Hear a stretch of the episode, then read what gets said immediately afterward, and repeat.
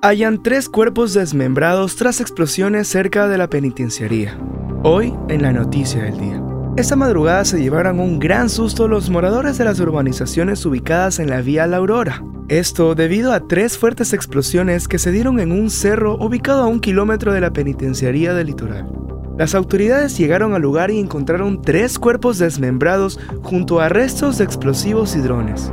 Según la fiscalía, aparentemente intentaban ingresar dicho material al recinto carcelario. Además, la policía dio a conocer que en el lugar también se encontró un carro y que una de las personas fallecidas era un ex privado de la libertad que recibió beneficios judiciales en dos ocasiones anteriores.